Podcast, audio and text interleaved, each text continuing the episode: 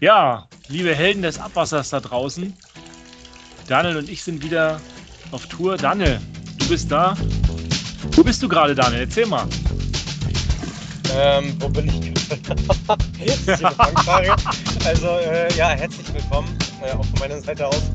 Ähm, ich weiß gar nicht, ich glaube, wenn man jetzt ein Foto machen würde, wie wir hier die Podcast-Aufzeichnung machen, dürfen wir das eigentlich veröffentlichen, Klaus? Ein Foto, ja. Aber man darf kein Video veröffentlichen von dem, was da hinter dir vorbeizieht, so an der, im Hintergrund. Das sind meine Geister. Also Daniel ist, Daniel, du bist ja nur audiomäßig dabei. Also ja. äh, Daniel ist gerade im Auto unterwegs. Von wo bist du nach wo unterwegs? Ich bin gerade auf dem Weg von äh, Vorpommern äh, aus der Richtung von. Ich wurde übrigens kleine Anekdote. Äh, ich bin gerade ähm, von der Insel gekommen oder aus der Richtung von der Insel Usedom. Und da stehen sie ganz gerne in dem Dorf Lühmannsdorf äh, und ziehen einen raus. Und da hat mich der Zoll rausgezogen. Und äh, gefragt. Ich hätte dich auch rausgezogen mit deinen langen Haaren über Hippie. Du hast bestimmt die Drogen über die Grenze geschmuggelt. Da hätte ich dich auch rausgezogen. Äh, da, hat man mich da hat man mich nach meinem Ausweis gefragt und so weiter. Und, und, ich hatte meinen Ausweis nicht dabei. Ich konnte mir nicht ausweisen. Nur bei meine Krankenkarten, äh, Krankenkarte. Und dann haben sie gesagt, ach ja, dann schöne Weiterfahrt, wenn sie jetzt ihren Ausweis nicht fanden. Haben dann auch gefragt, ob ich beruflich Aber Daniel, über die Grenze so. ist super. Weißt du, wo ich gerade bin? Ja, ja, wo denn? Also Schweiz, glaube ich, ne? bin in der Schweiz. Ich habe das immer noch vor mir am Morgen. Ich werde wahrscheinlich rausgezogen mit dem ganzen Stoff, den ich dann mit rüber schmuggel über die Grenze. Ich habe nämlich für meine Schwiegereltern habe ich ähm, eine Dose Pillen abgeholt. Das soll aber was nicht drogenmäßiges sein, aber mal gucken, ob sie mich rausziehen. Nachher. Ich hatte hinten im Kofferraum nur Geruchsverschlüsse drin, hab denen das erklärt, als ich dir meinen Kofferraum aufgemacht habe. Hey Klaus, kannst du dich noch eigentlich an die Story erinnern, die wir mal beide hatten? Wo wir angehalten wurden von einem Polizisten auf der Autobahn, wo wir fünf Kilometer zu schnell gefahren sind? Ja, das war kurz vor Schwerin mal, ne? Ja. ja. Da haben wir eine Ausfahrt verpasst, ne, an die Zuhörer. Und äh, vor uns fuhr eine Autobahnpolizei äh, eine 130er-Zone und wir sind, glaube ich, mit 135 ganz langsam vorbeigefahren. Und irgendwie weiß ich gar nicht warum. Wahrscheinlich wollten wir uns einen Spaß erlauben und danach ist die Autobahnpolizei an uns vorbeigezogen und hat uns rausgezogen. Ja. Damals, vor dem Krieg. Also, wir sind beide unterwegs, nicht zu Hause unterwegs.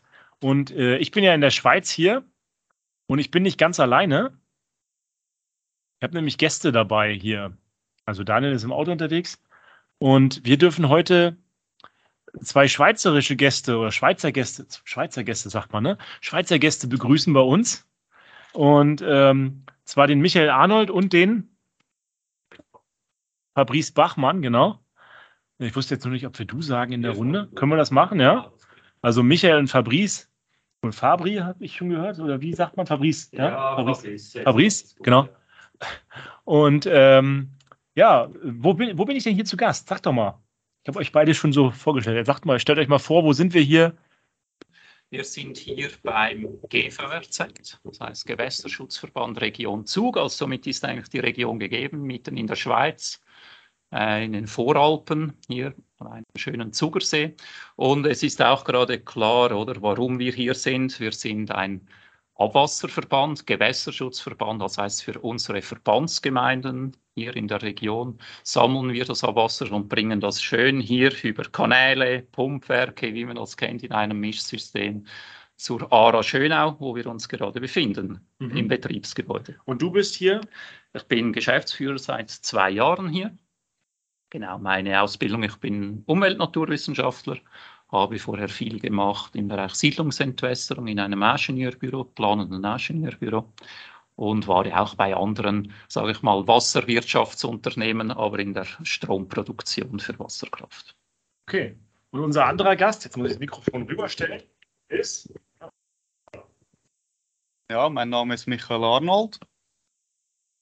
Ich habe auch die Ehre, hier beim GVRZ zu arbeiten seit November 16, damals als Betriebsmechaniker angefangen und bin dann nah dies nah, auch so ein Schweizer Wort, nah dies nah, ähm, richtig in die, in die Mess- und Verfahrenstechnik gerutscht und ja, bestreite hier jetzt so die ganze Messtechnik, die Teil der Verfahrenstechnik, darf beim Prototypenbau mitmachen, Kanalnetz unterwegs bei Optimierungen.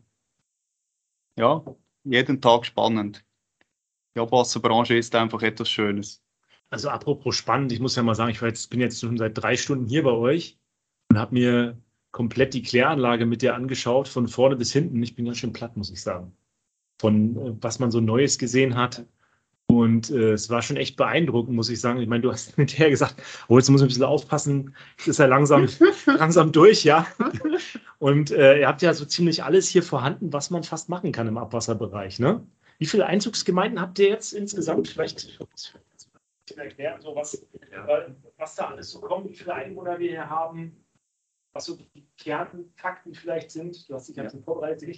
Ja, ja, klar. Ja. Ein Teil weiß ich natürlich äh, auswendig zum Glück. Aber äh, bei uns angeschlossen sind rund 160.000 Einwohner. Das ist für Schweizer Verhältnisse eine der größten Anlagen. Klar, für deutsche Verhältnisse ist das so im unteren Mittelfeld vielleicht sogar. Das ist auch schon eine große Anlage.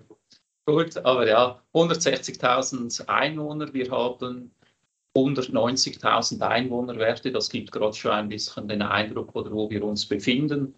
Also wir haben abnehmend Industrie, abnehmend Gewerbe, aber es ist eine boomende Region. Also wir wachsen von den Einwohnerzahlen her rund eineinhalb Prozent, zwei Prozent pro Jahr und das ist ganz schön beträchtlich. Und das ist sicher auch eine Herausforderung eben für diese Wasserreinigungsanlage, die in den 70er Jahren zu erstellt worden ist. Also wir haben eine Kapazität für etwa 245.000 Einwohner. Jetzt sind ein bisschen viel Zahlen dann mittlerweile.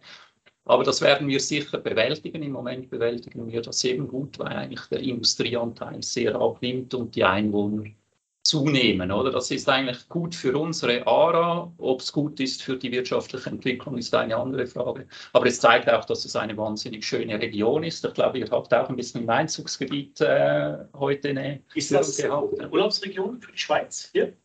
Nein, nein das kann, ich denke, das kann man nicht sagen. Es ist eine wirklich Wohnregion. Es ist eine Wohnregion. Es ist viel Dienstleistung hier. Also der Begriff Crypto Valley ist bekannt mittlerweile, okay. oder? Sehr viele Firmen, die im Fintech-Bereich, Kryptobereich tätig sind, sind hier ansässig. Ja.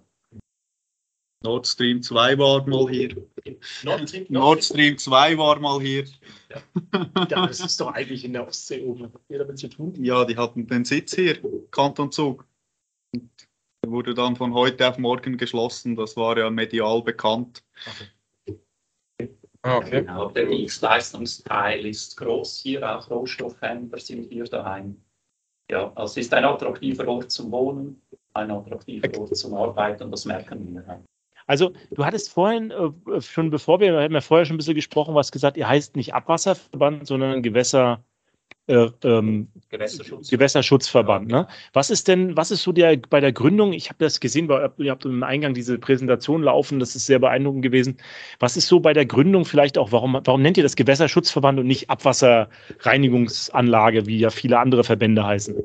Ja. Also ich denke, das war damals wirklich eine, eine supervisionäre Vorstellung, die man da hatte. Oder der Zugersee ist ein sensibles Gewässer, ist ein, eigentlich eine Perle, oder? Ist ein Voralpensee. Und der litt unter den starken Phosphoreinträgen. Also es war eine starke Eutrophierung da. War in vielen Seen natürlich in der Schweiz, nicht nur in der Schweiz. Was verschärfend hier im Zugersee ist, der hat einen der ist sehr tief, hat so eine Nord-Süd-Ausrichtung, aber sowohl Zufluss wie auch Ausfluss sind mehrere hundert Meter nur auseinander. Also es findet keine Durchströmung statt. Und durch das hat sich dieser Phosphor akkumuliert in den tiefen Schichten, aber auch im Sediment. Und diese Algenblüten, die waren, waren ein Thema. Und es war breite Anerkennung damals in den 70, also in den 60er Jahren war das.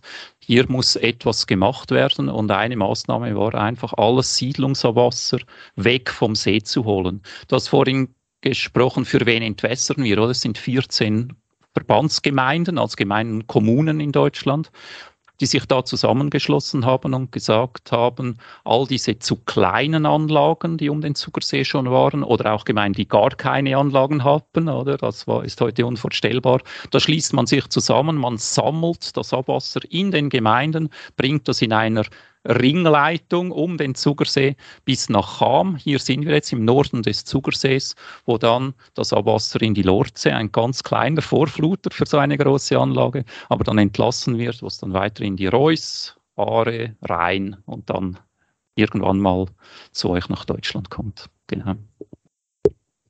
Was ist denn speziell auf eurer Anlage, Michael? Erzähl mal. Was habe ich heute alles gesehen? Ich denke, speziell ist sicher der. Von der Seite. Von der Seite, gut. Also, speziell ist sicher der, äh, der Teamgeist hier auf der Anlage.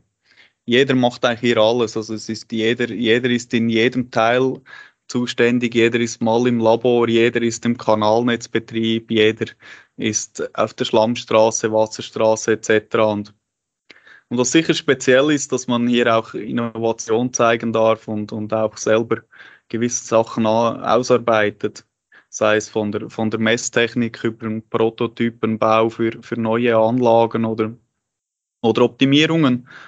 Und das ist sicher, ja, wir sind eigentlich im, im Schnitt sind wir für die Größe der Anlage sind wir relativ schlank aufgestellt mit unseren 23 Mitarbeitenden.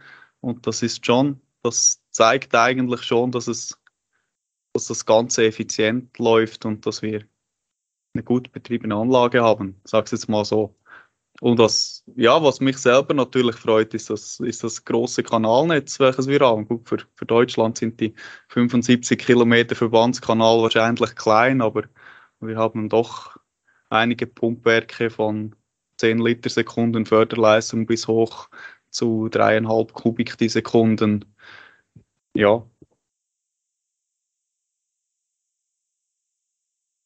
Ich glaube, eine Besonderheit ist wirklich, dass wir diesen Gewässerschutz sehr aktiv betreiben können und auch sehr weit fassen können bei uns, oder? Und das, was du gesagt hast, Michi, oder? Bei uns machen alle alles, also alle Betriebsmitarbeiter sollen eine fundierte Ausbildung kriegen. Das äh, übernehmen wir auch, oder? Und das ist gewünscht, dass man das macht innerhalb von zwei, drei, vier Jahren, je nachdem, was das in Anspruch nimmt, so dass man wirklich ein Verständnis hat auch für das gesamte System. Und das macht sicher sehr viel Spaß und wir stellen fest, dass das auch wahrgenommen wird, oder eigentlich von unseren Partnern.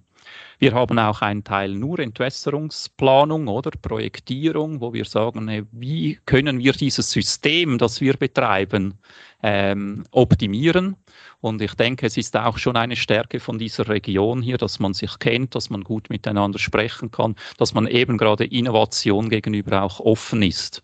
Also, dass man auch mal etwas versucht, dass man sagt, ja gut, jetzt nächsten Monat riskieren wir mal gewisse schlechtere Werte, aber vielleicht können wir langfristig davon profitieren. Das ist sicher eine, eine große Besonderheit, die wir hier haben. Ihr habt ja verschiedene Partner, die ihr, mit denen ihr zusammenarbeitet. Wir hatten das vorhin schon mal kurz gesprochen. Einmal gibt es ja die Genehmigungsbehörden, die ihr wahrscheinlich auch habt. Aber was ich mir halt auch vor, schwierig vorstelle, ähm, das kenne ich auch an anderen Verbänden, sind so, wenn man jetzt viele Mitgliedsgemeinden hat, ne? Und du hast ja auch gesagt, ihr müsst das auch über mehrere Kantone, wie bei uns vielleicht Bundesländer so hinweg. Wie ist das denn so? Wo, wo ist der größte Aufwand so als externe Kommunikation? Ist das die Genehmigungsbehörden oder sind das die Gemeinden oder wie, wo geht der meiste Aufwand so rein? Kann man das sagen irgendwie?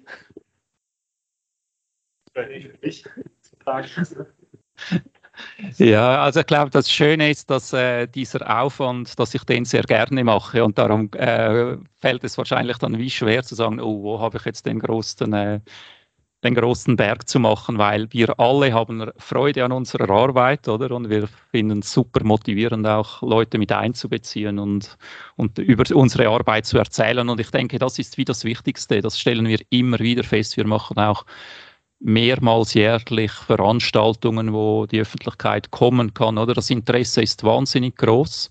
Und wir erzählen gerne. Wir haben auch nicht für unsere Führungen Kommunikationsleute, sondern es machen auch Betriebsmitarbeitende. Und am liebsten nehmen wir die Leute, die kurz vor den Prüfungen sind, oder? Weil dann muss man wirklich sich dann damit befassen. Und, und ich denke, es ist in der heutigen Zeit ein Erfolgsfaktor, gut zu kommunizieren, viel zu kommunizieren, aktiv zu kommunizieren. Und selbstverständlich gehört das heute einfach dazu. Aber es ist wie für uns keine Last, sondern einfach ein essentieller Bestandteil. Es braucht selbstverständlich ein gutes abwägen auch, oder? Wir haben sehr städtische Gemeinden, aber im Hang herum auch fast schon ländliche, vielleicht fast schon Voralpen ist die Stadt Zug mit rund, also etwas mehr als 30.000 Einwohnern. Ja. Ja. Genau, und das sind natürlich andere Nähen oder auch zu politischen Prozessen wie in einer Gemeinde, wo 2000 Leute äh, wohnen, die die sämtliche Gemeinderäte kennen, oder? Und auch unsere Ansprechpartner sind anders. Aber da muss man flexibel sein und oder der der Kanton Zug und angrenzende Regionen, die wir auch entwässern, ist wirklich eine große Nähe da. Wir pflegen das, wir laden ein, auch die Verantwortungsträger hier hinzukommen, sich auszutauschen und das wird sehr gut wahrgenommen. Ähm, jetzt immer zur Namensfindung. Ich finde den Namen unheimlich spannend. Äh, wenn man jetzt an äh, Gewässerschutzverband denkt, denkt man hier in Deutschland sofort an Behörden selbst. Und äh, wie ist das jetzt? Wer ist eure Überwachungsbehörde? Also wenn ihr jetzt den Auslauf der Kläranlage habt, wer überwacht euch da? Du oder? Das ist eigentlich schon der Kanton Zug, da unsere Kläranlage eigentlich auf Kantonsboden des Kantons Zug steht. Und wir sind eigentlich, es gibt zwei Kläranlagen im Kanton Zug, eine eine ganz kleine und unsere. Und das die Überwachungsbehörde ist der Kanton Zug, aber in Anlehnung mit dem interkantonalen Labor, das Laboratorium der Urkantone, wo wir unsere Proben hingeben. Ja. Dann wahrscheinlich wie bei uns die obere Wasserbehörde, die ja dann auch direkt im Land ansässig ist und nicht sowas nochmal wie eine untere Wasserbehörde? Nein, diese Unterscheidung gibt es bei uns nicht, wobei ich jetzt sagen muss, ich kenne das nur von ungefähr, diese Unterteilung, aber wir haben diese Hierarchisierung nicht. Also es ist, oder die Aufsicht über die Gewässer, Oberflächengewässer und auch Grundwasser, das haben die Kantone bei uns. Und die mhm. Einleitgrenzwerte oder eben die Reinigungsleistung, die überwacht der Kanton Zug. Es ist aber so, dass wir auch Einleitstellen haben, oder? Ähm, also von Entlastungsbauwerken in den anderen Kantonen. Also bei uns haben wir haben noch Gemeinden im Kanton Schwyz, Luzern und aktuell sind wir an einem Erschließungsprojekt in den Kanton Zürich. Und da sind es dann wiederum deren, äh, deren Behörden, die die Aufsicht haben, oder ob wir diese Anlagen korrekt betreiben. Und auch da, wie du vorhin sagtest, das ist ein Aufwand, alle vier anzuhören, alle vier auch zu informieren. Aber es ist total fruchtbar, auch diese Leute, die vielleicht sonst gar nicht so die Möglichkeit haben, über die Kantonsgrenzen auszutauschen, hier an einem konkreten Fall vorbeizubringen. Und wir stellen fest, dass das eigentlich alle Teilnehmer auch genießen oder hier ein konkretes Anwendungsbeispiel haben und diesen Austausch zu fördern. Vielleicht noch Gewässerschutzverband. Ich sage, wir haben eher das Thema, dass die Leute bei uns denken, wir sind ein Umweltverband wie äh, WWF oder Greenpeace. Und dann äh, sagen wir, ja gut, also wir setzen uns ja für ähnliche Anliegen ein, oder? Eine intakte Natur, natürlich eher im Bereich technischer Umweltschutz. Aber das ist bei uns immer lustig. Wir müssen das gut erklären. Ähm, ich bin aber happy damit, weil es gibt dann auch immer eine Gelegenheit, eine Geschichte zu erzählen. Und es geht um den Gewässerschutz. Darum möchte ich diesen Namen auf keinen Fall ändern. Mhm. Und jetzt, so eine schöne dafür, Übersicht. Also. dafür ein gutes Stichwort gerade. Wenn ich jetzt mal einmal, Klaus, kannst du gleich weitermachen. Ähm, und zwar, äh, wie sind denn eure Einleitgrenzwerte? Könnt ihr und wollt ihr fotografiert vorhin. Das habe ich fotografiert. Kann ich, äh, ähm, ah, die hast du auch liegen hier. Okay. Da kann, da kann der Michael was zu sagen, aber ich habe mir jetzt extra abfotografiert vorhin. Also die sind natürlich relativ scharf. Wir haben momentan in unserem Vorfluter, das ist die Lorze, das ist der Auslauf des Zugsees, der mündet dann in die Reuss. Haben wir momentan rund 5,5 Kubik die Sekunde Abfluss. Also das heißt, wir machen mit unserem gereinigten Abwasser machen wir aktuell etwa 10% aus in dieser Lorze weswegen wir auch äh, verschärfte Einleibbedingungen haben bei uns. Also wir müssen einen Ammoniumstickstoffwert von unter einem Milligramm pro Liter einhalten und ja, dementsprechend ist auch äh, der, der Guss relativ tief. Die gesamt ungelösten Stoffe dürfen 5 Milligramm der Liter nicht unterschreiten. Ammoniumstickstoff müssen wir einen Wirkungsgrad haben von 90 Prozent. Gesamtphosphor ist 80 Prozent und die Phosphor-Einleibbedingung liegt bei 0,3 Milligramm pro Liter. Also wenn wir einen Ammoniumstoß, Ammoniumstickstoffstoß haben bei uns hinten raus und die Biologie äh, hustet, sagen wir so lieblich, dann ist es unschön. Jetzt habt ihr ja so eine schöne äh, Übersicht über, euch gibt es seit den 70er Jahren, ne? 70er Jahren gegründet, ne? Was sind so, das ist vielleicht so interessant, äh, das hat ja auch was mit Gesetzgebung zu tun in den, im Land der Schweiz, sage ich mal, oder auf Kantonbasis. Was sind so die Entwicklungsstufen, die ihr durchgemacht habt? Was ist so die wichtigen Schritte vielleicht? Weiß ich nicht, weil das am besten sagen kann, wahrscheinlich du, ne? Also das, ich habe ja auf der Kläranlage alles gesehen. Das muss man vielleicht auch sagen. Ich habe ich hab hier nichts gesehen, was ich nicht gesehen habe. Hier Anamox gesehen. Äh, ich habe hier gesehen. Ja, das hat nicht jede Kläranlage. Ich hab, haben wir keinen. Wir haben okay, keine ja, ja, Trocknung. Schwach, schwach. Echt schwach. Ihr habt keine solare Trocknung, die ja, fehlt noch und eine Verbrennung, die fehlt noch. Aber genau. sonst habt ihr alles. Genau. Ne? Und äh, wird auch alles betrieben von euch. Ne? Also von daher äh, so vielleicht die Schritte, der wäre nochmal interessant. Kann, sag mal dazu was, was vielleicht so, wie sich das entwickelt hat. Ja, wie hat sich das entwickelt? Das hat sich natürlich entwickelt, bevor ich hier angefangen habe, oder? Es, ist, es, es gab damals die, die, die, Gründung des GVRZ durch Gemeinden und Kanton oder in den 70er Jahren, dort wo auch das, das Gewässerschutzgesetz äh, revidiert wurde, oder? Und dann eigentlich Ende, Ende der 70er Jahre wurde dann das ganze Kanalnetz auf einmal gebaut, der ganze Verbandskanal. Mitunter auch ein Grund, warum wir relativ einen hohen Asbest-Zementrohranteil in unserer Kanalisation haben. Das ist dann wiederum äh, relativ äh, anspruchsvoll bei der Sanierung und allem, oder? Ja, dann gab es dann der erste Ausbau so Ende der 90er Jahre in der, in dem, im, im, äh, im Jahrgang 98. Dann wurde wurde die Biologie erweitert und äh, die Filtration hinten angehängt, kamen die verschärften Einleit Einleitgrenzwerte im Guss. Dann 2000er Jahre wurde dann die erste Kanalnetzbewirtschaftung bei uns eingeführt, indem man Messkampagnen dazu mal noch rudimentär äh, gefahren hat mit zwei Wochen Messen und all zwei Tage, glaube ich, die Batterie wechseln, so wie ich früher gehört habe. Wurde dann auch überführt in einen kommunalen Zweckverband. Früher waren wir, wenn ich es richtig weiß, waren wir im Kanton angegliedert. Dann Anfang, Anfang äh, Mitte 2010er Jahre haben wir die erste Faulwasserbehandlung eingeführt, also ein Anamox, ein Anamox-System, eine anaerobe Ammoniumoxidation.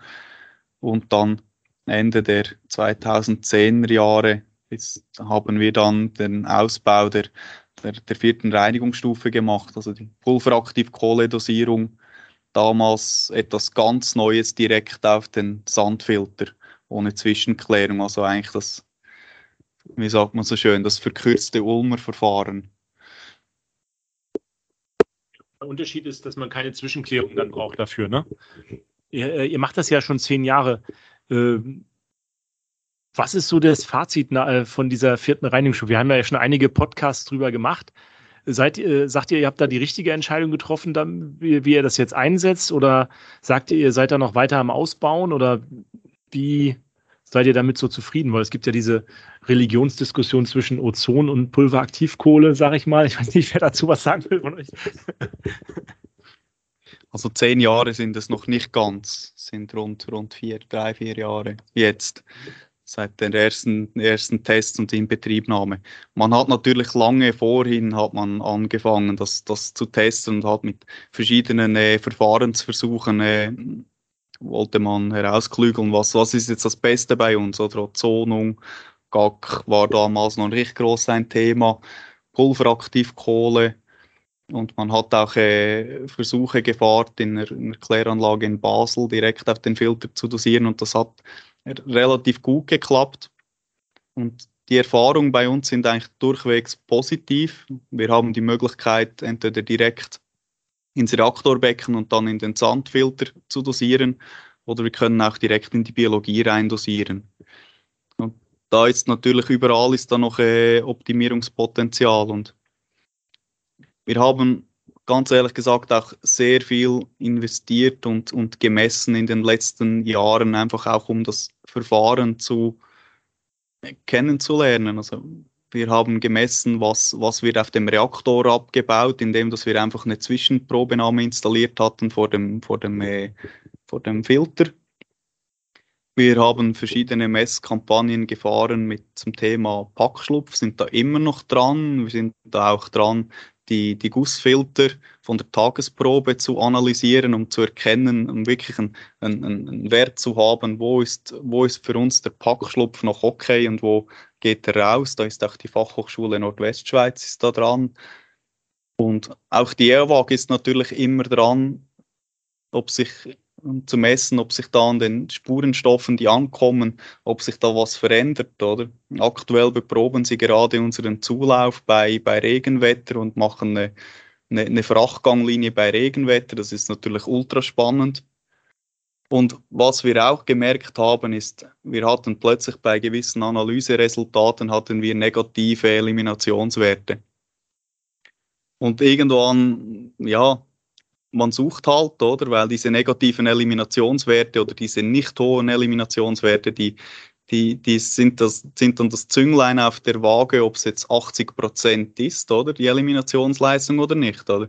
Bis wir dann mal mit Stichproben, die wir dann auch eingesendet haben, äh, herausgefunden haben, dass relativ hohe Mengen an, an Mikroverunreinigung in der, in der Faulung wieder rückgelöst werden und dann mit dem Faulwasserzentrat eigentlich in die Kläranlage zurückkommen, aber eigentlich am Zulauf vorbeigehen. Oder? Unsere Probenahme ist im Hauptzulauf und die Faulwasserdosierung im, im Sandfang. Also für alle, die da auch Probleme haben, schaut euch mal das Zentratwasser an. Der Michael ist ja äh, Zuhörer von uns der ersten Stunde, sage ich mal auch, und hat natürlich die anderen Podcasts auch alle gehört, ähm, äh, gerade zur vierten Reinigungsstufe. Und ist, ist auch immer ist auch immer natürlich an einem Austausch interessiert mit äh, anderen Zuhörern, sage ich mal. Ähm, ist das so äh, euer Hauptinnovationsbereich äh, Kläranlage? Oder würdest du dann sagen, es geht dann auch Richtung Kanal? Äh, mehr, weil wir haben uns ja kennengelernt eigentlich aus einem Kanalthema. Ich weiß nicht, äh, vielleicht kannst du dazu noch was sagen, wo ihr so, in welche Richtung ihr euch weiterentwickelt als Verband. Du bist ja der Geschäftsführer dann, wo du sagst, das ist so unsere nächsten Ziele, wo wir hinwollen und dann vielleicht von dir irgendwas technisch, wie, wo die Reise hingeht, sage ich mal.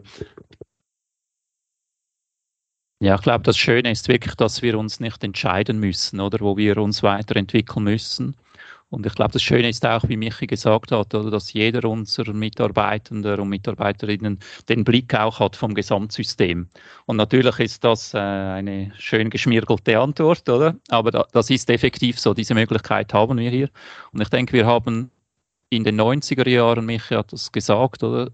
Diese Kanalnetzbewirtschaftung eingeführt. Und da sind wir, denke ich, wirklich sehr weit. Da sind wir sehr weit. Wir haben nicht nur eine hydrodynamische Modellierung, wie sie Standard ist, oder? Wir haben auch ein Prognosetool, wo wir sagen, oh, was kommt für Regenereignisse auf uns zu? Wie können wir mit dem umgehen? Und wir sind jetzt wirklich auch dran, eine eigentlich Vision zu entwickeln. Sind wir in der Lage, einen Parameter zu formulieren für den Gewässerschutz, um zu sagen, wann können wir eine ARA ein bisschen überbelasten erreichen vielleicht nicht diese fixen Grenzwerte. Dafür bringen wir mehr Mischwasser zu uns auf die ARA. Ist auch die Möglichkeit in einem kleinen Kanton, in einem agilen Kanton über solche Ideen nachzudenken. Und ich glaube, gerade die Arbeit, die Michi macht, oder? Fakten schaffen, wie schlimm ist eigentlich eine Entlastung, wie erfolgt ein Tagesgang, welche Schmutzstoffe gelangen ins Oberflächengewässer? Und diese Daten in Real-Time hier aufs Prozessleitsystem zu kommen, große Datenmengen oder auch kleine Datenpakete, das ist schon die Richtung, wo wir uns bewegen wollen. Es gibt einen berühmten Vergleich, wie viele Sensoren so ein A380 hat im Flügel. Den haben sicher viele schon an einem äh, Vortrag gehört oder ich muss nicht, okay. Also ah, es ist so eine Lieblingsfolie von mir, die kann ich jetzt im Podcast natürlich nicht zeigen, aber es sind immer so zwei Bilder drauf. Ich kann es kurz beschreiben. Auf der einen Seite ist äh, der A380. Dir kann ich es vielleicht kurz zeigen. Ja, genau. Und ich mache jetzt mit dir das Ratespiel, oder? Du siehst eigentlich auf der linken Seite ein A380 oder so, wie es die Aviatik-Fans, ja, das stimmt, wie es die Aviatik-Fans gerne haben, oder? Und auf der rechten Seite siehst du unsere Infrastruktur, so eine schematische Skizze mit dieser Rundleitung um den Zugersee und um den Ägersee, wie das dann zu uns kommt. Oder meine Frage ist immer, ja, was hat, haben diese beiden Bilder gemeinsam? Ja, keine Ahnung, darfst du nicht sagen. Nein. Ich hätte, ich hätte jetzt gesagt, die, äh, das, Flug, das, Flugzeug hat die gleiche Anzahl von Sensoren wie euer Kanalnetz. Oder weniger. Nee? Nein, das ist nicht die Gemeinsamkeit. Was denn? Also die Gemeinsamkeit ist die folgende, dass beide, beides kostet etwa gleich viel. Also die A380 hatte damals einen Listenpreis von etwa 460 Millionen Franken, also eine knappe halbe Milliarde, oder? Und wir haben einen Wiederbeschaffungswert unserer Anlagen in derselben Größenordnung. Aber wenn ich das sage, dann finde ich das recht günstig. So ein Kanalnetz für das Geld. Ein Flugzeug gegen ein Kanalnetz finde ich jetzt billig. Das für was das leistet, also so ein Kanalnetz. Die Geschichte ist noch nicht fertig. Okay, jetzt habe ich die Geschichte kaputt gemacht. genau.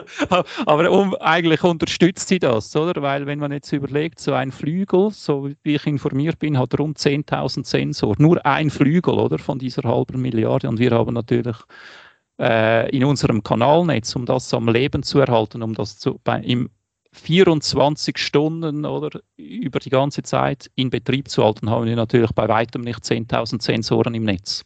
Oder aber ich glaube, das ist die Zukunft, oder dass wir das gut machen können, dass wir alle Kapazitäten ausschöpfen können, dass wir eben das Wachstum, was ich gesagt habe, oder mit der bestehenden Infrastruktur abfedern können das ist der nachhaltige Weg, oder? Nicht neu bauen, nicht mehr Kapazitäten schaffen, sondern optimal bewirtschaften.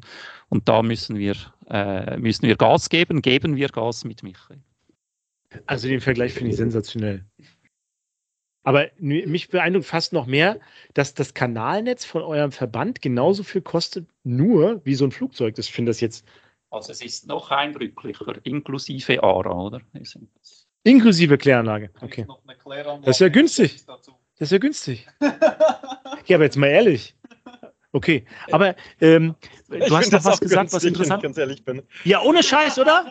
Ey, jetzt ja. mal wirklich, Entschuldigung für das. Aber ich, jetzt, mal, jetzt können wir endlich mit dem Gerücht aufräumen, dass in der Schweiz alles so teuer ist. Okay, das hast du jetzt gesagt. Aber du hast noch was gesagt, um jetzt, bevor ich Michael das Wort erteile.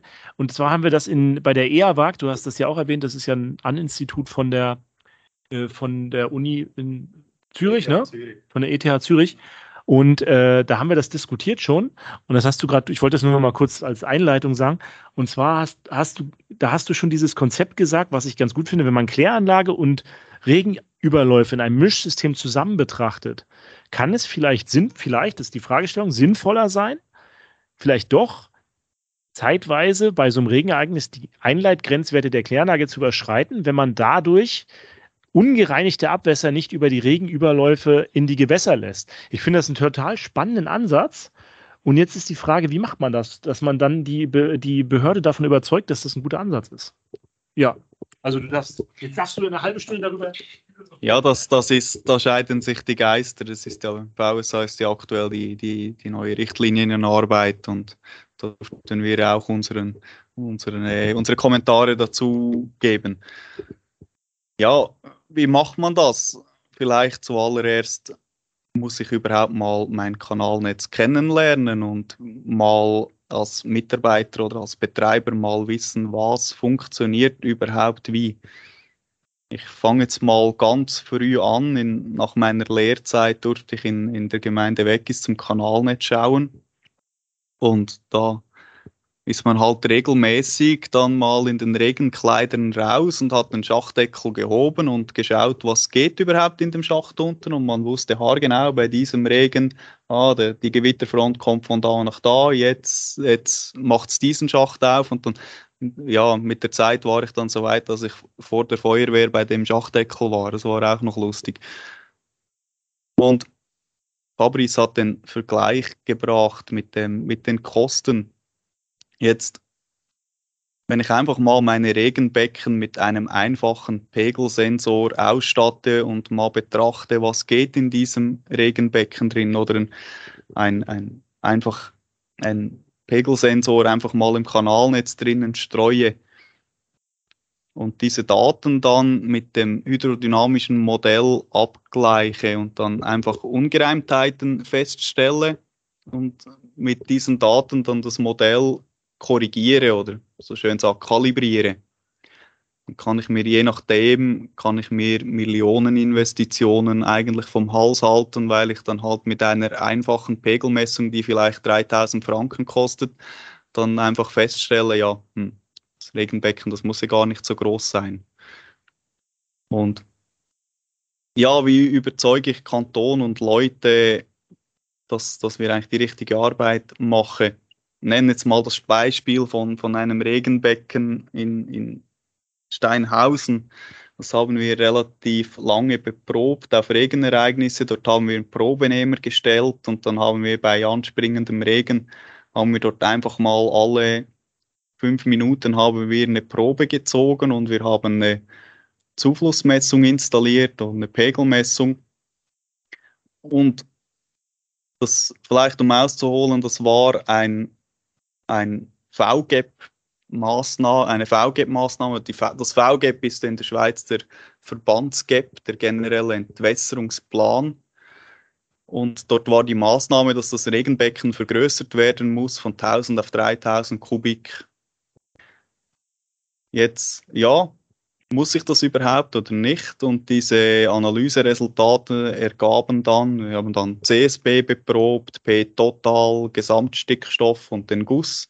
Und diese Analyseresultate haben dann ergeben, ja, das ist ein, ein First-Flush-Becken. Also der erste Schmutzstoß, der kommt relativ zügig am Anfang. Also eigentlich muss ich mein Becken nur so ausrüsten, dass ich den First Flush halten kann und den Rest kann ich eigentlich böse gesagt abschlagen.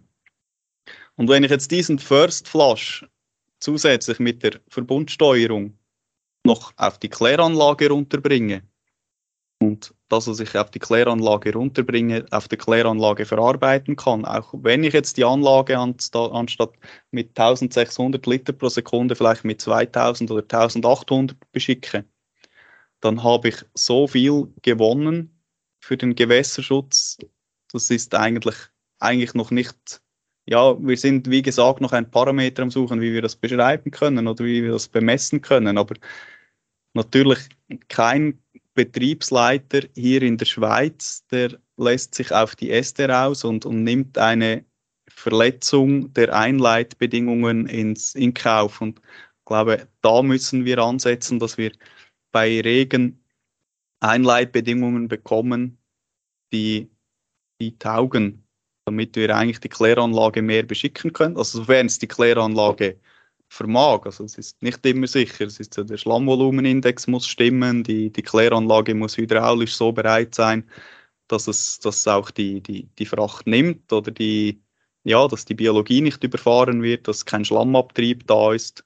Das sind schon sehr, sehr viele Komponenten, die stimmen muss. Aber ich glaube, was man zusammen sagen, sagen dürfte, ist, wir brauchen Leute, die den Blick fürs Ganze haben, für das Kanalnetz und für die Kläranlage, weil nur wenn das zusammen kommuniziert und abgestimmt ist, dann funktioniert es auch. Also, böse gesagt, ich sage immer, die, die Kläranlage funktioniert nur so gut, wie das Kanalnetz ist. Und da sind wir eigentlich auch dran mit unseren Verbandsgemeinden. Wir haben inzwischen haben wir ihnen auch das Angebot gemacht, eigentlich simpel mit ihren Bauwerken, sofern sie eine Pegelmessung installieren, kommt doch einfach auf unser Leitsystem. Ist ja nicht schöner, wie wenn du die Daten und die, die Pegel von den Gemeinden hast. Also wir haben vielleicht noch zur Erklärung, wir haben den 14 Verbandsgemeinden sind natürlich noch die kommunalen Netze mit vielen Sonderbauwerken. Die haben wir dann im Jahr 2017 sind irgendwie 160 Stück. Die haben wir dokumentiert und mit Stammkarten versehen, damit wir endlich mal wussten, was da überhaupt ist.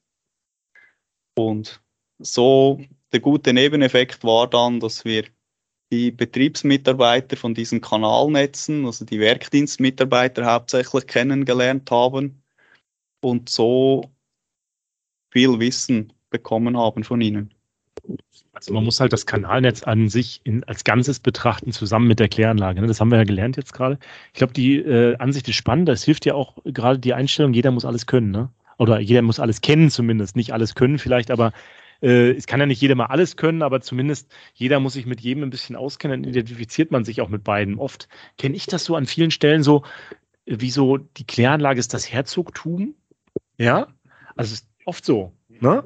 Und dann gibt es einen, der ist für die Kläranlage zuständig, da kommt das Wasser halt da an und dann gibt es andere, da gibt es das Kanalnetz und ich liefere das da an der Kläranlage ab. Aber so dieses Zusammenarbeiten, das habe ich jetzt hier ganz stark verstanden, dass das bei euch ganz wichtig ist.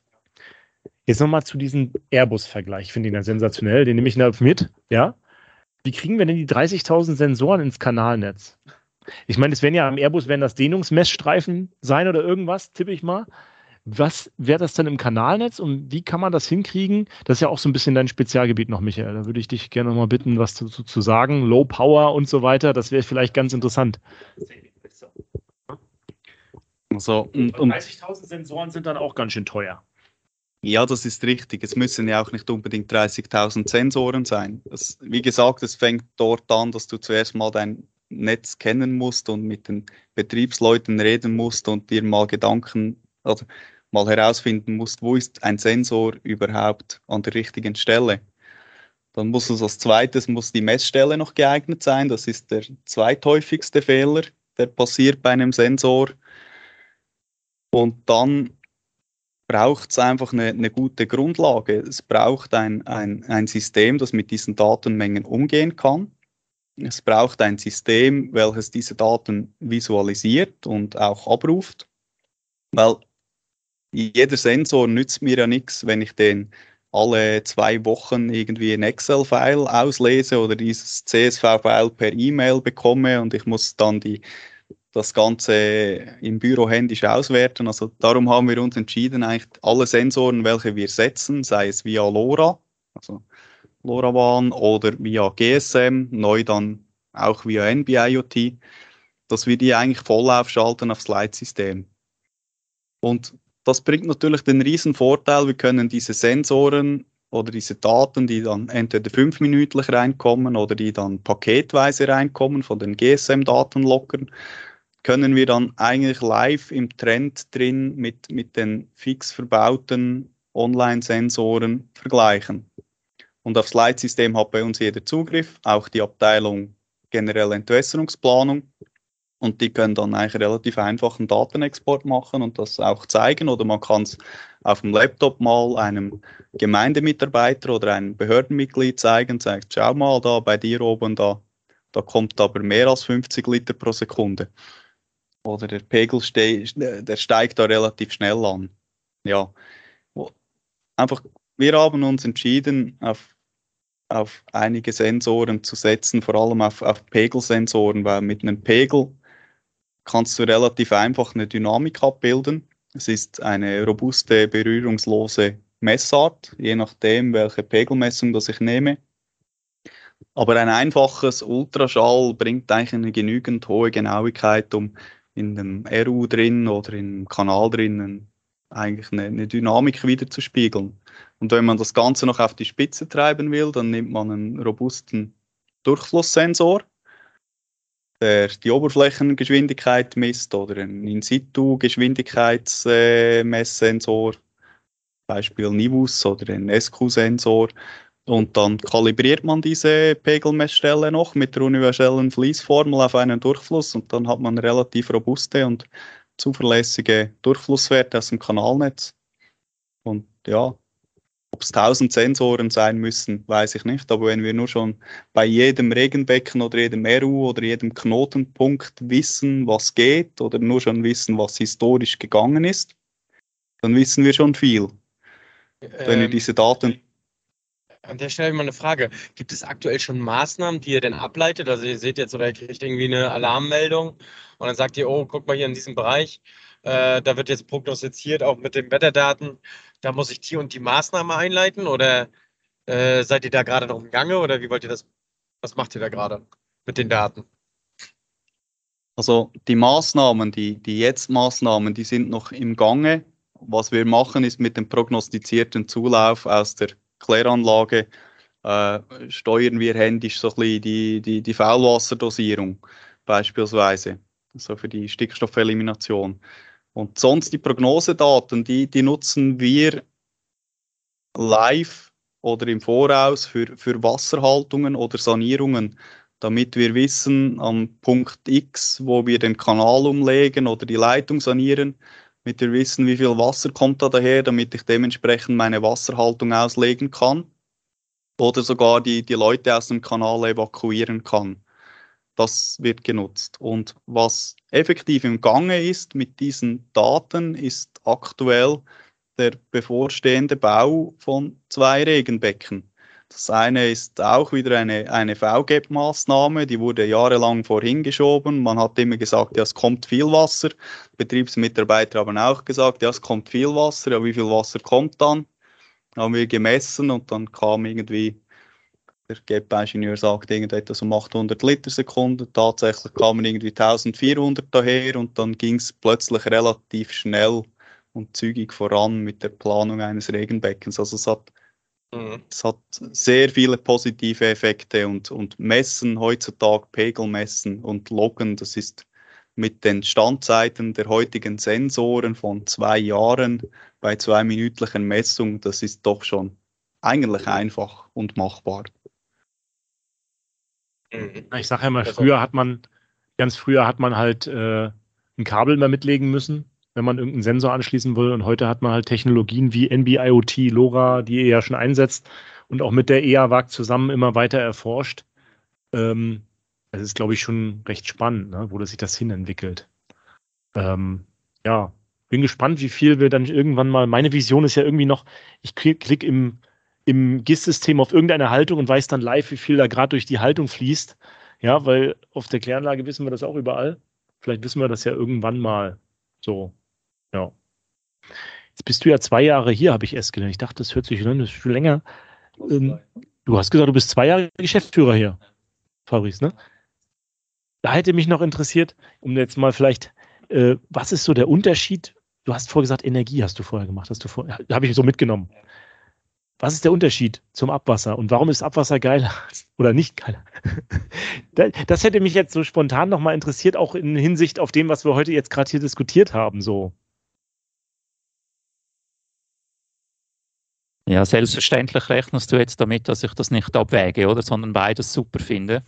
Aber tatsächlich ähm, nicht, okay, gut. Aber ehrlich gesagt, ist so, oder? Ist es auch, ist es auch, ist es auch, oder? Aber ich glaube, vorhin, vielleicht kann ich es auch so sagen, ich war bei einem großen Energie, also für die Schweiz wie immer großen Energiekonzern, der auch aber international tätig ist für die Wasserkraft. Und hier beim GVRZ, eben, wir sind je nachdem 23, 25 Mitarbeitende, oder? Und es ist natürlich unglaublich befriedigend zu sehen, dass man Möglichkeiten hat, etwas zu entwickeln. Mich hat vieles, vieles äh, erwähnt, aber man weiß noch voneinander, wer was gut kann. Oder? Das ist so grob mal Energiebranche jetzt hier GVRZ.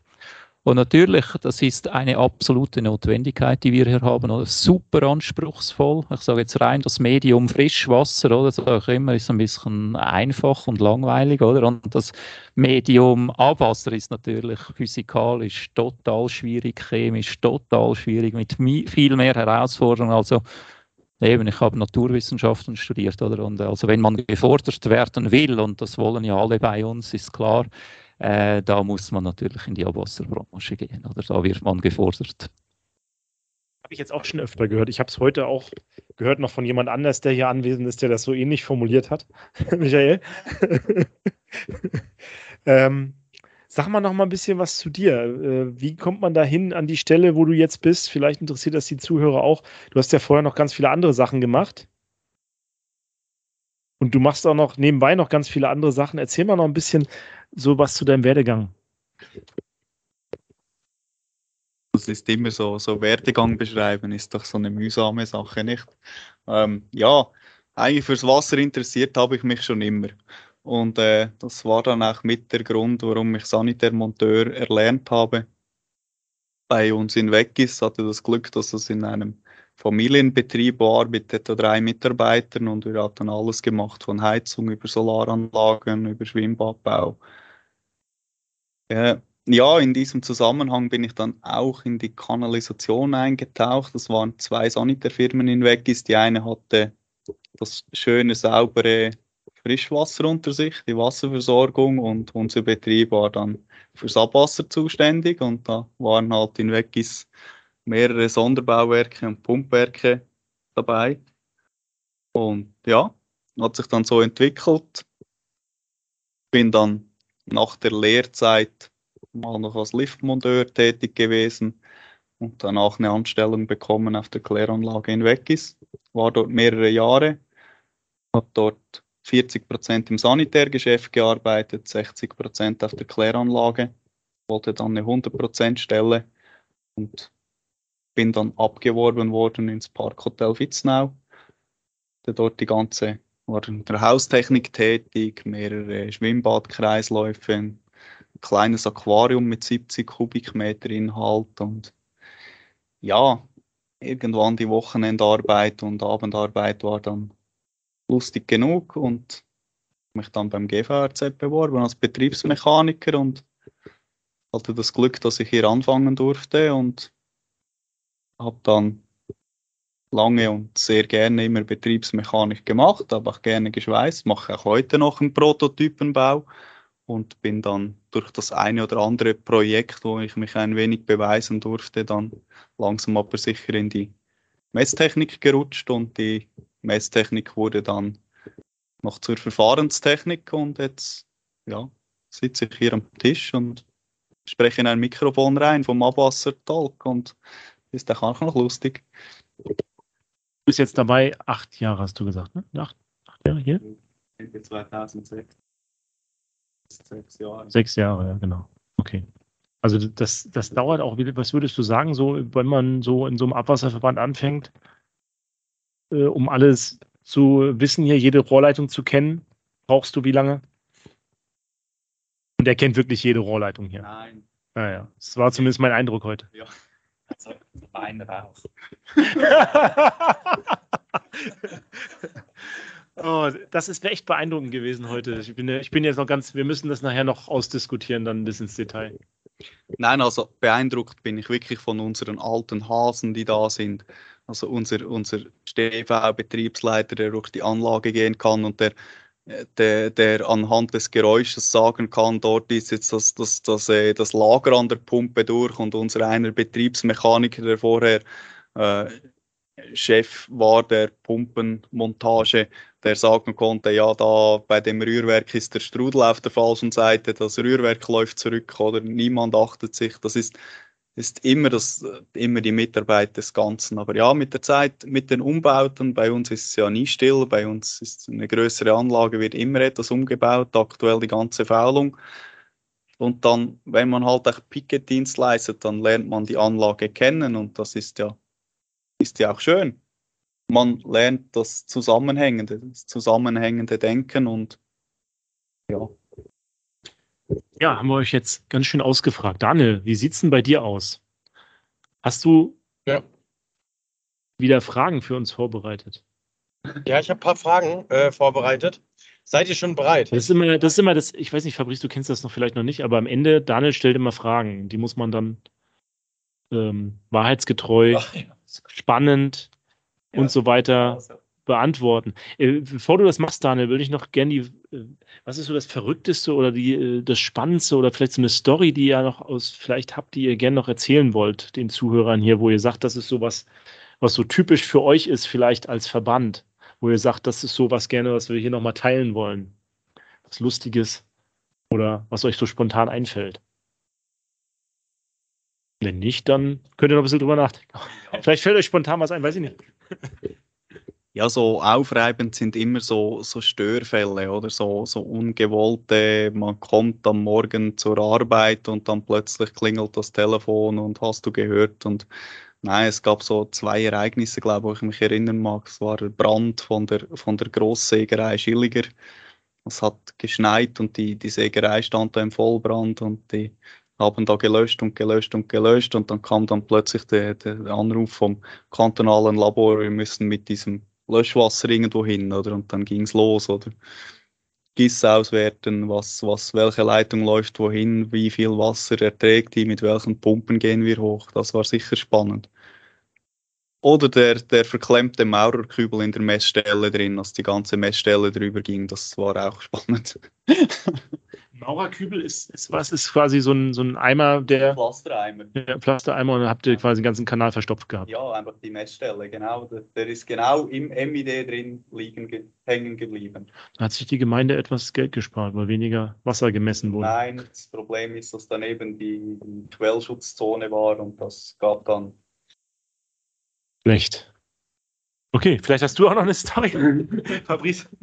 Ja, also vielleicht ist eine total einfache Story, aber äh, ich glaube, sie ist bezeichnend oder, für, für die gute Zusammenarbeit. Wir werden ja ab nächstem Jahr unser Klärgas in einer Biogasaufbereitungsanlage zu also reinigen, dass wir das ins Erdgasnetz einspeisen können. Es gibt eine neue Baute, oder? Und klar, wir haben das auch in der Nachbarschaft festgestellt und es kommt ein neuer Container hin und passt das landschaftlich hier vielleicht oder Klaus, kannst du bestätigen, wenn man hier zum Fenster rausschaut, man hat fast das Gefühl, man sei in einem äh, Wald.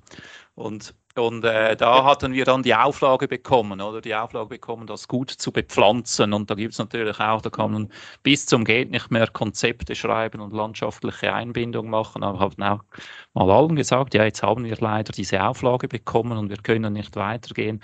Wie wollen wir da vorgehen, oder? Und oh Wunder, wir hatten einen Mitarbeitenden, den Alois, oder, der äh, Gartenbauer gelernt hat und jetzt bei uns ist, oder? Und sogar für solche kleinen Anfragen gibt es jemand hier, oder, der sich dann berufen fühlt und eine gute Idee hat. Und das Schöne ist, dass wir hatten dann eine Lösung gefunden. Es gibt eine Birne, ein Birnenbaum, der wird genannt auch Zuckerbirne. Mhm. Und für mich war schön, Zuckerbirne wurde entwickelt oder gezüchtet, nicht im Kanton Zug, sondern im Kanton Zürich, wo ich herkomme und noch genauer in diesem Ort, wo ich herkomme. Oder? Und jetzt pflanzen wir hier dann nächstes Jahr so eine Zuckerbirne, die von Wädenswil kommt, mein Ort, wo ich aufgewachsen bin. Oder? So schließt sich der Kreis. Okay. Aber mal eine Frage, Daniel, Zuckerbirnen? Also ich, ich finde es auch toll. Ich, ich habe es übrigens ich habe es übrigens, wo ich hier angekommen bin, habe ich gedacht, hier, wo ist hier die Kläranlage, wo du sagst Wald, ne? Äh, ich, hab, ich hätte meine Tochter fast noch mitgebracht hier runter, die wollte dann aber doch spontan nicht mit, die zwei Tage. Die, die hätte ich da auf dem Spielplatz bei euch hier abgeben können vor der Kläranlage, wäre die heute noch am Spielen wahrscheinlich. Okay, Daniel. Aber mich interessiert immer die Zuckerbirne. Äh, ist die Zuckerbirne noch süßer als eine Birne schon an sich ist? Oder warum heißt die Zuckerbirne? Nein, die Zuger, die Zuckerbirne, so. nicht die Ach, Zuckerbirne. Die, ah, die Zuckerbirne, okay. Gut, habe ich falsch verstanden. Nicht die Zuckerbirne. so habe ich es verstanden zumindest. Ist genauso. Es ist eine Mostbirne, oder? Und das passt ja auch, um lustig zu bleiben. Ne? Ja, genau. da könnt ihr noch Schnaps machen später, ne? Genau, ja. Okay. Lang, das ist die, das Langfristprojekt, ja. Genau. okay, Danne, jetzt darfst du. Wir sind auch schon äh, fortgeschritten. Ich glaube, die Stunde haben wir gleich rum. Also wir haben ein bisschen früher aufgenommen. Okay, ähm, Danne. Ja, die erste äh, Frage würde ich direkt mal an Fabrice stellen. Ähm, du bist ja jetzt seit zwei Jahren äh, Verbandsgeschäftsführer. Ähm, mit welcher Aufgabe hättest du so nicht gerechnet und welche Aufgabe hast du auch vielleicht unterschätzt? Mhm, mhm.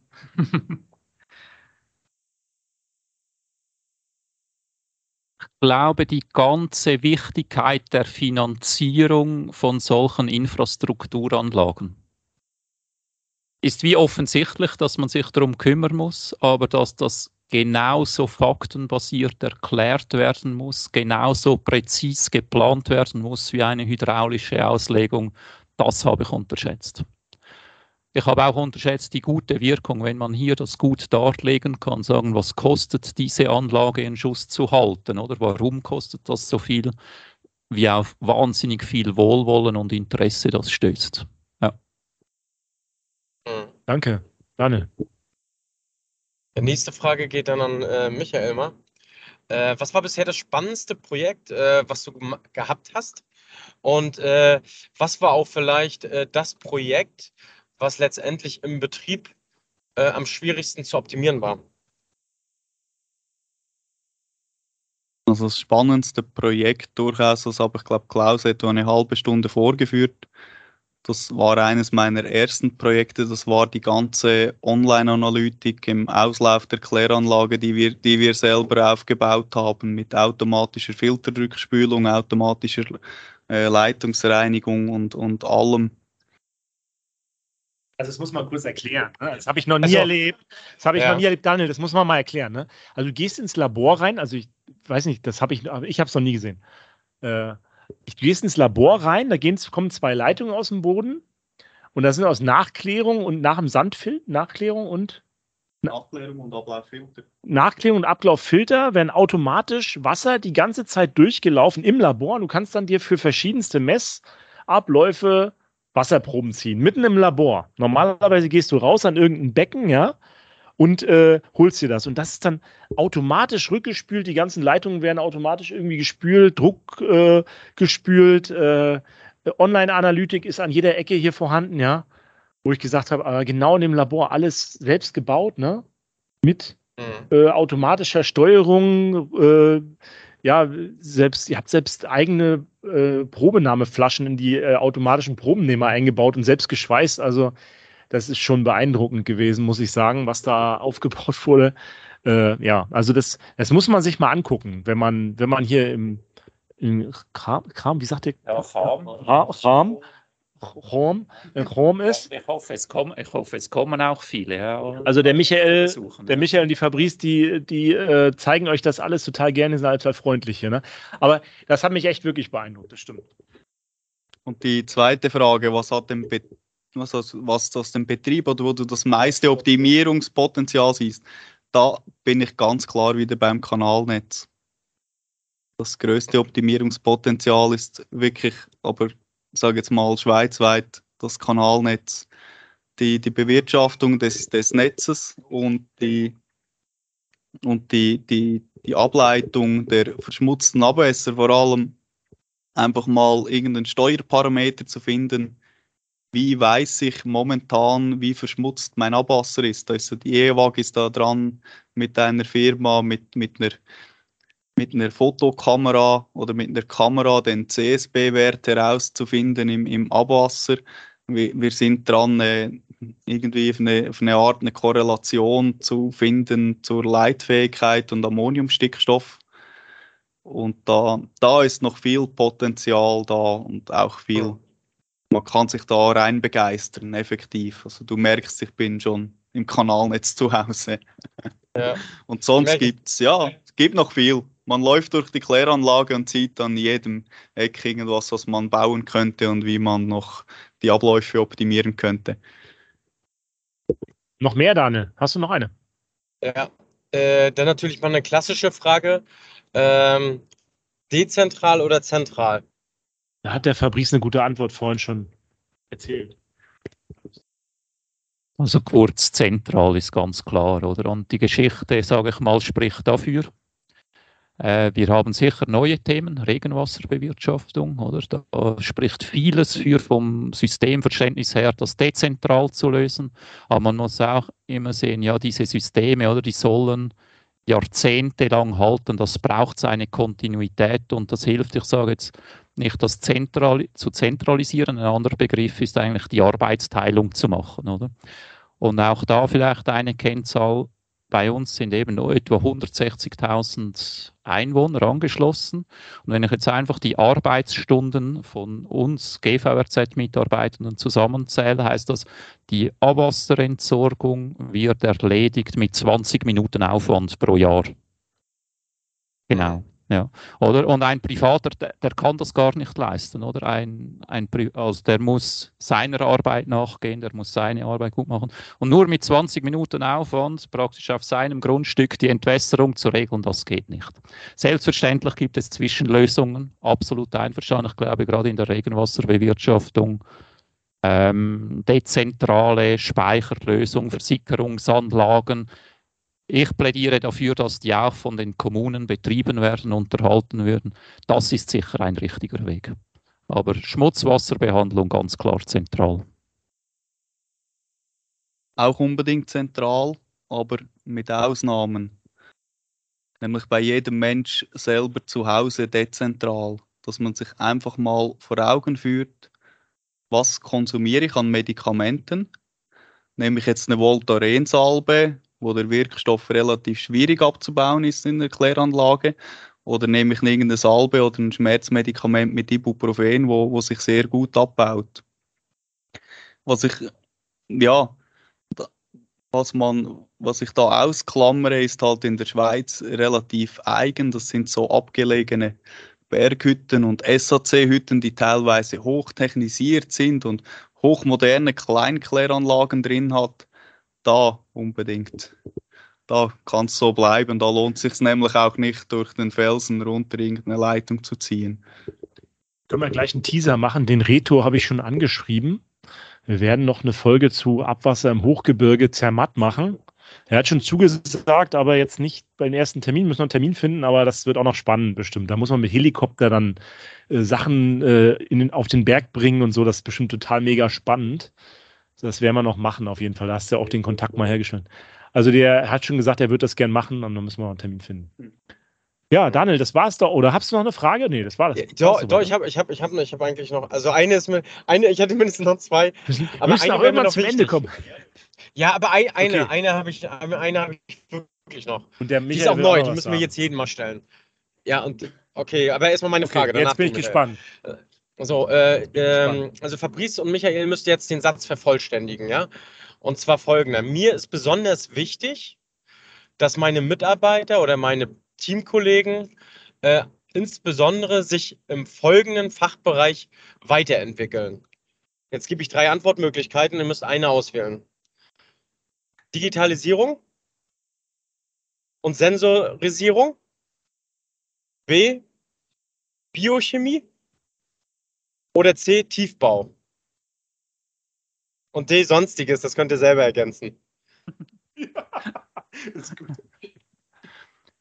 Ich nehme natürlich das Sonstige und sage, mir ist wichtig, dass jeder sich darin weiterbildet, jeden Morgen aufzustehen und fragen, wieso habe ich so große Freude an der Arbeit und wenn er sie keine hat, einen guten Vorschlag zu bringen, wie die Freude wieder herzukriegen ist.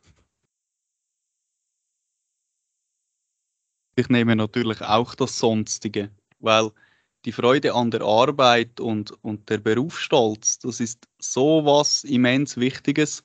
Und wir Abwasser- oder Wasserwirtschaftler, wir müssen ganz stark an dem arbeiten, dass wir unseren in der Bevölkerung teilweise genannt Scheißjob attraktiver machen, weil wir haben so einen komplexen und so einen genialen Beruf und so einen vielseitigen Beruf. Ich kenne keinen Beruf, den ich je gesehen habe, der, der über Biochemie, über Digitalisierung, über, über Tiefbau, über Hydrodynamik alles vereint hat und dass das meiner Ansicht nach bringt das nur die, die Abwasserwirtschaft so mit sich. Und ja, das ist auch ein Aufruf an den Fachkräftemangel. Man muss sich immer überlegen, je mehr Sensoren das ich setze, umso mehr Leute brauche ich. Je technisierter die Anlage wird, umso bessere, besser ausgebildete Leute brauche ich. Und das kriege ich nur hin, wenn ich die Leute begeistere und Freude an der Arbeit habe. Wisst ihr, was ich richtig gut finde an der Stelle? Das muss ich eigentlich mal sagen. Wir haben jetzt in dieser Folge äh, viel über Weiterentwicklung, Potenziale gesprochen und so weiter, ne, die wir in der Wasserwirtschaft haben und die ihr vielleicht auch schon umgesetzt habt. Aber ihr habt nochmal auf eins aufmerksam gemacht, deswegen war das ja auch relativ provokant, die Frage, äh, dass die Basis da sein muss. Ne? Also wir müssen uns, oder ich glaube, jeder, der in der Branche ist, hat diese Begeisterung an, an, an der Wasserwirtschaft. Ne? Ob das jetzt im Abwasserbereich oder im Wasserbereich ist. Ich glaube, diesen Umweltgedanken, den haben wir alle. Und von daher, ja, super.